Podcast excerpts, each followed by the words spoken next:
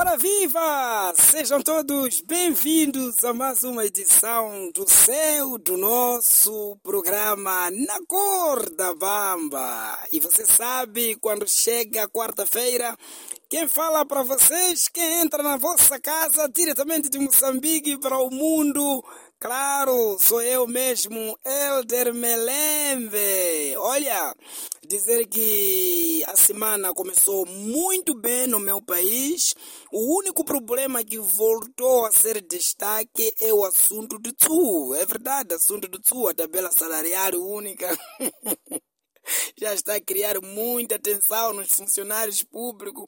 Alguns já andam com medicamentos no bolso por causa de tensão. Toda hora a tensão está a subir porque ora tu sai, ora não sai. Quer dizer, tu está parece uma mulher grávida com complicações. Quer dizer, um parto complicado. Você não sabe se vai nascer ou não vai nascer. Funcionário público, não faça plano com dinheiro que não é seu. Portanto, o TSU ainda não é seu. O TSU é do Estado. É do Estado, então tenha paciência, aguarde um bocadinho até o dia que decidirem que o TSU vai sair. Ali você já pode fazer o plano com isso. E dizer que o meu Sporting, quando esperávamos que ia tropeçar, surpreendeu-nos, bateu-nos a casa pia. Também seria muito complicado perdermos com um clube tão pequeno como Casa Pia, né? Bom, tem sua grandeza, mas é uma grandeza de pequenez. É isso ali mesmo, dizer que tudo bem. O Porto, a única pergunta que não quer calar é que o Futebol Clube do Porto ganhou ou perdeu. Perdeu, claro, ganhou. A única coisa que ganhou só pode ser juízo. Mas bom, esta semana eu não venho vos falar só desse assunto. Esta semana eu venho vos falar do que o meu irmão fez para minha mãe. O meu irmão quase matava a minha mãe. Antes de ontem, ele voltou da escola, triste, e a minha mãe perguntou para o meu irmão, Gildo, por que estás a voltar da escola tão triste assim? Disse, mamã, eu fui expulso da sala de aula porque não paguei mensalidade.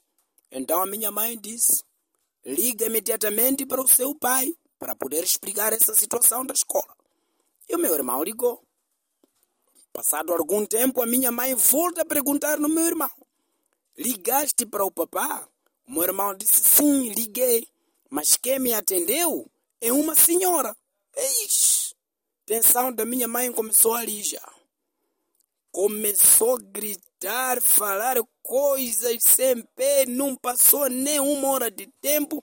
O meu pai também já estava a chegar em casa. Barulho que não acabava. Você está a me trair. Você pensa que eu sou o quê? Você pensa que eu sou mobília só para ficar aqui na sua casa?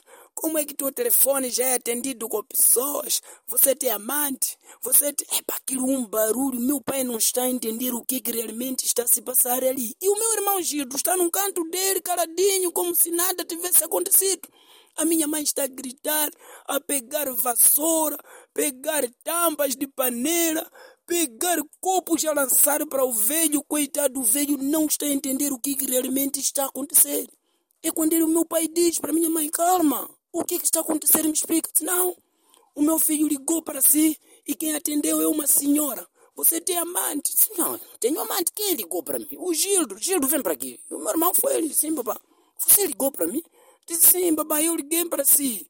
E quem atendeu? Se é uma senhora que atendeu. Ei, minha mãe quase, quase, quase mataram meu pai. Meu pai disse, não. Gildo, o que que essa senhora disse quando você ligou para o telefone do pai? O que que essa senhora disse?